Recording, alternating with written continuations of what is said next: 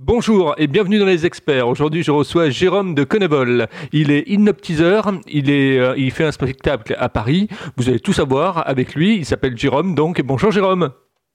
Bonjour. Alors, peux-tu nous parler de ton parcours pour commencer? Alors, parcours d'hypnotiseur, euh, on a commencé il y a huit ans à pratiquer l'hypnose en spectacle et je me suis formé il y a une dizaine d'années déjà à l'hypnose euh, de manière personnelle. Euh, je voulais vraiment euh, comprendre certaines choses qui se passaient, notamment avec ma grande fille qui avait des phases de somnambulisme. Et en fait, euh, en comprenant que le somnambulisme c'était l'état le plus avancé dans l'état d'hypnose, eh ben, je me suis intéressé de très près au phénomène pour essayer de l'aider. Voilà. D'accord. Et l'hypnose aujourd'hui, bon, ça fait un peu peur aux gens parce qu'on se dit, bon, quand ils, quand ils nous endorment, bah, automatiquement, on a peur de pas se réveiller, quoi. Alors peur de pas se réveiller, oh, ça, ça n'arrive jamais. Euh, c'est comme si on avait peur de rester bloqué en état de sommeil. Euh, L'hypnose, c'est un état entre l'éveil et le sommeil, donc il n'y a pas de, risque de rester bloqué. Ça n'est jamais arrivé. D'accord, ok. Euh, quels sont tes mentors euh, qui t'ont qui t'ont inspiré effectivement à aller dans ce métier-là? Ah, alors euh, plusieurs mentors. Euh, il y en a un particulièrement, bah forcément, euh, ça va être euh, hein, qui m'a beaucoup impressionné quand il a commencé à passer à la télévision. Je me suis intéressé de, de, de très près à ce phénomène. D'ailleurs, c'est à ce moment-là où ma grande fille a fait des phases de somnambulisme et où j'ai tout mis en relation. Et puis beaucoup aussi d'hypnotiseurs issus de la thérapie. je pense à Olivier Locker, je pense à Kevin Finel, je pense aussi à Jordan Véro, qui ont vraiment été des, euh, ouvrages qui ont été passionnants à lire et euh, qui m'ont vraiment beaucoup appris. Ce qui fait que, en fait, en spectacle, je fais pas que de l'hypnose de spectacle, il y a aussi de l'hypnose en thérapie. Il y a une combinaison de trois hypnoses différentes, que sont l'hypnose classique, hein, qu'on retrouve en spectacle, mais aussi en ericksonien et aussi en hypnose nouvelle. Voilà, donc ça, combine euh, trois hypnoses différentes. C'est ce qui me différencie peut-être un petit peu des autres. D'accord. L'hypnose, en fait, ça existe depuis combien de temps? il y a des traces d'hypnose depuis que l'homme écrit. Donc il y avait déjà des euh, traces de, séances d'hypnose avec euh, les premiers écrits chez les Sumériens. Ça date de très très très très longtemps en fait. Mais euh, on ne le sait pas, on le redécouvre seulement maintenant. Et avec l'hypnose, je dirais, on peut on peut relaxer, on peut calmer, on peut soigner?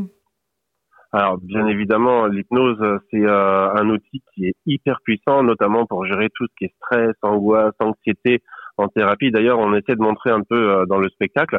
Alors, c'est un spectacle sur lequel on s'amuse beaucoup, mais euh, on fait justement de la promotion pour euh, dire allez voir des thérapeutes pour la gestion du stress, même les troubles du sommeil. Il y a une liste qui est tellement longue sur tout ce qu'on peut faire avec l'hypnose que faut, faut pas hésiter à se renseigner.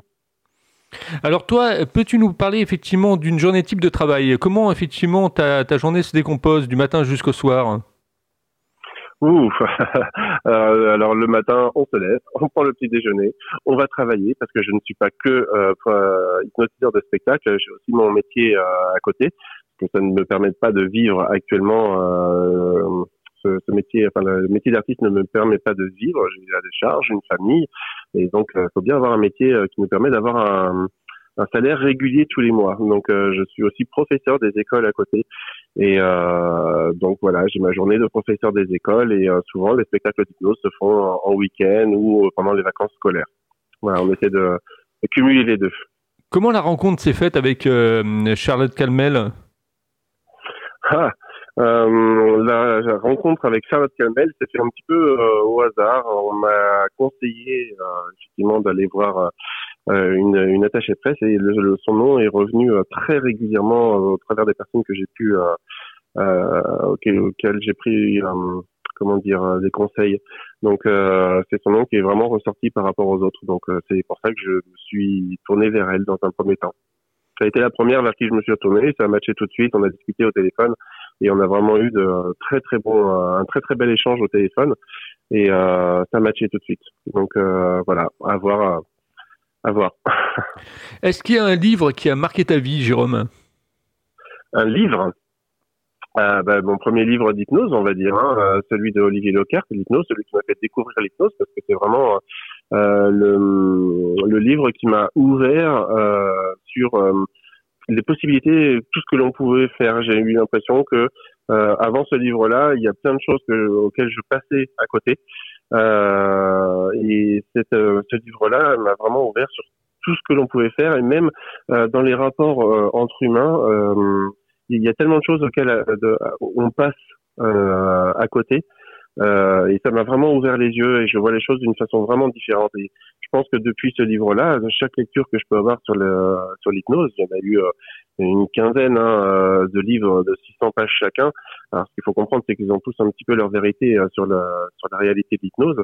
Euh, mais c'est vraiment ce premier livre-là qui m'a ouvert les yeux et qui m'a fait changer beaucoup de choses dans ma façon de voir c'est pas une histoire, c'est vraiment un livre où on apprend qui est très très très intéressant. Alors parle-nous de ce spectacle justement sur l'hypnose. Oui, alors Last Action Hypnose, c'est euh, un spectacle d'hypnose sur le thème du cinéma. Les personnes qui vont monter sur scène vont pouvoir vivre des films exactement comme s'ils étaient de l'autre côté de l'écran.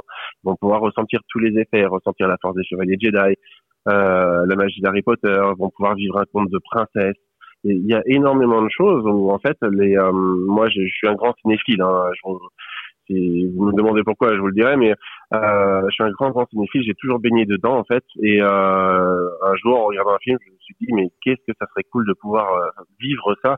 Et euh, là il y a eu le titre le déclic qui a fait mais grâce à tu peux le faire et donc je me suis lancé dedans, j'ai écrit mon spectacle en entier sur le cinéma, où les gens, ben voilà, ils vont parcourir. Euh, alors euh, le octobre, ça sera une quinzaine de films, euh, et ils vont pouvoir le vivre comme s'ils étaient de l'autre côté, ressentir les effets, rencontrer certains personnages.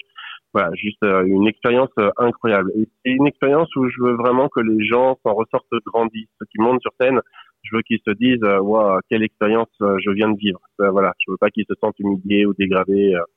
Donc euh, c'est vraiment euh, un spectacle qui est très très très bienveillant et surtout aussi familial. J'insiste beaucoup, il plaît beaucoup aux enfants euh, ce, spectacle, mais il plaît aussi bien évidemment aux adultes. Alors tu, nous disais que tu étais cinéphile, je vais te poser une question. quels sont tes trois films préférés, les trois films effectivement de chevet que tu, que tu aimes par-dessus tout? Alors, il y a trois films qui m'ont vraiment marqué dans mon histoire. Et euh, le premier, euh, c'est un film, euh, c'est plus un film de, compositeur que l'histoire en elle-même. Euh, le deuxième, alors c'est le titre, euh, faudrait que je le retrouve. Euh, il va me venir en tête. C'est un film de, ah mince, de Tim Burton avec Ewan McGregor. j'ai adoré ce film-là. Mais Big Fish, voilà. Big Fish, j'ai adoré ce film. J'ai adoré la la, la vision de l'image que Tim Burton propose à, aux, spectateurs, je, je, trouve ça fabuleux. Le deuxième, c'est une, euh, c'est American History X. Ce film-là euh, m'a vraiment marqué. Je ne suis pas ressorti indemne. Euh, il y a un vrai message très très fort dans ce film. Et euh, franchement, enfin, je, je, conseille à toute personne d'aller le voir. Euh, il est extraordinaire. Euh, euh, il y a de la violence, mais ce, ce, film dénote un message qui est peut-être un des plus beaux messages que l'on puisse transmettre au travers d'un film. Et puis euh, troisième film, bah, ça serait plus une saga. Hein. Moi, j'ai toujours baigné dans le, la saga Star Wars, donc euh, voilà, c'est, je, suis un grand, grand fan. D'ailleurs, c'est un des premiers films justement où je me suis dit, mais ça, faut que tu puisses le faire vivre. Et comment est-ce qu'on peut le faire vivre? Eh ben, euh, faudra venir le 2 octobre pour voir comment est-ce qu'on peut le faire vivre parce que ça fait partie des, films qui a rejoint la Action Hypnose. Les deux autres, non, mais celui-là, oui. Ok, euh, alors on a parlé effectivement euh, de livres, on a parlé de cinéma, et au niveau musique, quel est l'album effectivement qui, qui reste dans tes bacs? Alors, ce que j'aime beaucoup, j'aime, euh, c'est pas un album, j'aime vraiment euh, l'ensemble de leur euh, euh, de leur œuvre. C'est, j'aime beaucoup le, le, groupe Imagine Dragons. Donc, j'écoute en boucle dans la voiture, dans le, c'est, vraiment le, le, groupe dont je ne me lasse pas. Voilà. Donc, dire un album plus qu'un autre, je ne sais pas, mais le groupe en lui-même, ça serait vraiment Imagine Dragons. Et j'ai aussi longtemps, longtemps, longtemps baigné dans euh, Pink Floyd. Et là aussi, pas seulement sur un album, peut-être plus un peu The Wall que le reste, mais euh, euh voilà, ce sont vraiment les, deux univers musicaux qui sont, qui sont les miens. L'hypnose, euh, aujourd'hui, euh, c'est quelque chose qui est relativement abordable quand on veut commencer à apprendre à, devenir hypnotiseur, si j'arrive à le dire hypnotiseur. Euh, alors, si on veut devenir hypnotiseur, il y a des formations pour ça. Euh, certaines sont très bonnes, d'autres moins bonnes. Euh, je pense qu'il n'y a, pas vraiment de, de cursus euh, qu'il n'y a pas de réglementation dans la majorité des hypnotiseurs de spectacle. Attention, hein, quand on va apprendre l'hypnose de spectacle. Après, dans l'hypnose en thérapie, il y a des très bonnes écoles là-dessus. Mais par contre, sur, sur le l'univers du spectacle, c'est un peu complexe. Si on veut apprendre l'hypnose, il y a plusieurs écoles, mais moi personnellement, je l'ai fait en, total autodidacte. J'ai pas voulu apprendre pour ne pas être euh, formaté par une façon de penser plus qu'une autre. Euh, bien sûr, on peut regarder le, il y a pas mal de tutos sur internet, il y a pas mal de choses, des techniques qui vont s'apprendre au fur et à mesure, mais euh, c'est un peu comme j'aime bien comparer ça à un cuisinier. Euh, un cuisinier, il peut suivre des, cours de recettes pendant 20 ans et ne jamais réussir à reproduire la recette du grand chef. Hein. Pourtant, il, il, suit euh, les lignes, euh, les unes après les autres. Et puis, il y a celui qui va suivre pendant trois mois et puis qui va encore améliorer parce qu'il a cette petite fibre. J'espère avoir cette petite fibre-là qui me permet d'avoir de très très bons effets sur scène et puis surtout de produire un spectacle qui, qui, plaît beaucoup. On a vraiment énormément de, de, de bons retours. Mais pour, la, pour apprendre l'hypnose, euh, bon, faut vraiment se retourner pas vers n'importe qui non plus. Il y, a, des hypnotiseurs, malheureusement, qui font pas bonne pub, hein, comme euh, vous disiez tout à l'heure. Euh, l'hypnose fait parfois un peu peur. Ben, pourquoi? Parce qu'il y en a qui font pas forcément les bonnes choses euh, avec l'hypnose. Et euh, nous, ce qu'on veut, c'est justement redorer un petit peu l'image de l'hypnose. Et puis, d'ailleurs, c'est moi le slogan, hein, c'est « Il va vous faire aimer l'hypnose ». Mon but, c'est de faire aimer l'hypnose. Et c'est vrai qu'on a eu beaucoup de retours de personnes qui me disaient euh, Moi, j'étais très fâché avec l'hypnose de spectacle, là, vous avez réussi à me réconcilier ». Donc, c'est plutôt... Euh, plutôt euh, bon. voilà. Et tu as commencé avec les, les, tiens au départ euh, à, à, essayer de les, euh, de les endormir. Alors, je sais pas si on dit endormir ou si on dit mettre en lévitation ou. Alors, ouais, c'est mettre en état d'hypnose. On va dire ça comme ça. Parce on, souvent les, les, hypnotiseurs et moi le premier, hein, on utilise des termes comme dormir, dormir, sommeil. Mais en fait, on n'est pas vraiment en état de sommeil. On est juste dans un état, où on est très détendu, très relâché, très relaxé. On entend tout ce qui se passe autour de nous mais euh, on est juste tellement bien dans cet état qu'on n'a plus envie de bouger. Euh, ça arrive euh, fréquemment, même à l'état d'éveil. Hein. Des fois, en fin de soirée, on est juste dans un coin, on est posé dans un coin, puis on n'a plus envie de bouger. C'est un peu ça qu'on sent qu'on met en état d'hypnose. Mais ça, c'est un état d'hypnose où on est déjà bien assez enfoncé dans l'état d'hypnose. Euh, mais c'est de l'état d'hypnose, on y passe plusieurs fois par jour, hein, naturellement. C'est un état qui est complètement naturel. Nous, on le provoque grâce à des techniques mais euh, vous y passez au moins deux fois par jour quand vous vous endormez et quand vous vous réveillez. Vous passez par cette phase-là. C'est une phase entre euh, l'éveil et le sommeil. Et donc, euh, je reviens à ma question première. tu as commencé avec les tiens, en fait. Tu t'es entraîné sur, sur ta famille? Alors, non, pas du tout. D'ailleurs, c'est plutôt déconseillé de commencer avec les proches parce que les proches vous connaissent. il y a une euh, comment dire comme une euh, aura qu'on n'a pas en fait quand on arrive et qu'on dit qu'on est hypnotiseur les gens nous disent oula il y a déjà comme un peu comme euh, une mise en garde instinctive qui se fait cette mise en garde elle se fait pas en fait vis-à-vis de la famille puisqu'elle ne vous connaît elle vous connaît avant d'être hypnotiseur. Donc il y, a, y, a, quelque chose qui ne peut pas passer à ce niveau-là. Donc les premiers, mes premières expériences ça a été fait avec des amis euh, des amis que je venais de rencontrer et puis euh, où ça s'est très très bien déroulé et euh, avec des expériences euh, où on avait vraiment beaucoup beaucoup rigolé. Euh, mais encore une fois, sans, sans se moquer, c'est pas mon créneau ça. Je veux, je veux pas me moquer des gens. Je veux vraiment que les gens se sentent bien euh, et qu'ils vivent une, une, aventure incroyable et se dire, wow, c'est juste extraordinaire ce que je viens de dire. Ça a toujours été ma façon de, de fonctionner dès le départ. Et peut-être que ça, ça vient aussi du fait que je me sois formé aussi en thérapie euh, à côté. Je sais pas. Je... Ou alors c'est peut-être aussi, c'est peut-être ma façon d'être aussi qui fait que euh, voilà, on, on, se moque pas des gens. Alors quand on fait le métier que tu fais, euh, hypnotiseur, euh, automatiquement, il n'est pas évident à dire celui-là, hein, il n'est pas évident à dire, il faut, s'y prendre un petit peu loin avec le tremplin comme ça pour y arriver. Mais euh, est-ce que tu as travaillé ta voix? Euh, c'est des choses qui se travaillent au fur et à mesure quand on pratique. En fait, la voix, elle se pose d'elle-même au départ, forcément, on est un peu hésitant, on essaie d'être dans la hum, récitation de textes que l'on apprend. Et puis, au fur et à mesure, ces textes-là, ils s'enchaînent, ils s'enchaînent et ils deviennent de plus en plus limpides jusqu'à devenir tellement fluides que euh, ça paraît complètement naturel. Et euh, donc ça, c'est vraiment la pratique qui va faire que. Mais au départ, euh, oui, il y a beaucoup de répétitions, beaucoup de répétitions en se regardant dans un miroir, beaucoup de répétitions, en se, voilà, et euh, beaucoup aussi. Moi, je, je travaille beaucoup euh, dans mon dans mon imaginaire, c'est-à-dire que je me projette moi-même dans un endroit euh, et euh, je me répète dans cet endroit-là. C'est assez étrange à dire comme ça, mais c'est voilà, j'ai mon petit palais mental dans lequel je me réfugie et dans lequel je travaille énormément. Est-ce qu'il t'est arrivé, euh, Jérôme, également de bon, tu voulais, tu voulais mettre quelqu'un effectivement comme ça en hypnose, et en fait, ça n'a pas marché? Ah oui, bien sûr, mais ce qu'il faut savoir, c'est qu'une personne qui ne part pas en état d'hypnose, parce que tout le monde ne va pas partir en état d'hypnose. Nous sommes tous hypnotisables, mais en utilisant l'hypnose de spectacle, tout le monde ne va pas partir en état d'hypnose. Mais ça, c'est pas grave. c'est que la personne, peut-être qu'il y a quelque chose qui bloque chez elle, et euh, que ce soit par exemple le fait de se sentir face à un public, peut-être que la personne est trop timide pour ça, et donc il va y avoir comme un, disjoncteur qui va s'enclencher et qui va dire non, je peux pas rester sur scène, je m'en vais. Euh, ça c'est pas grave, c'est c'est la personne. Encore une fois, je, je répète le mot, mais c'est le mot, je parle de volontariat, c'est-à-dire que les personnes qui veulent euh, monter sur scène, euh, j'appelle ça des volontaires. C'est des personnes, elles font ce choix de monter sur scène. Moi, je n'impose rien à personne. Je veux pas justement, parce que si on impose quelque chose, c'est déjà un pied vers quelque chose de négatif.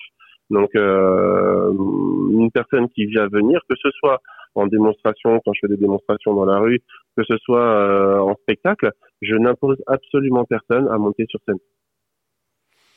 Ok, euh, en tout cas c'est très clair, hein. tu nous l'expliques bien, on rentre dans, de plein pied dans, en immersion effectivement dans l'interview dans ce métier-là.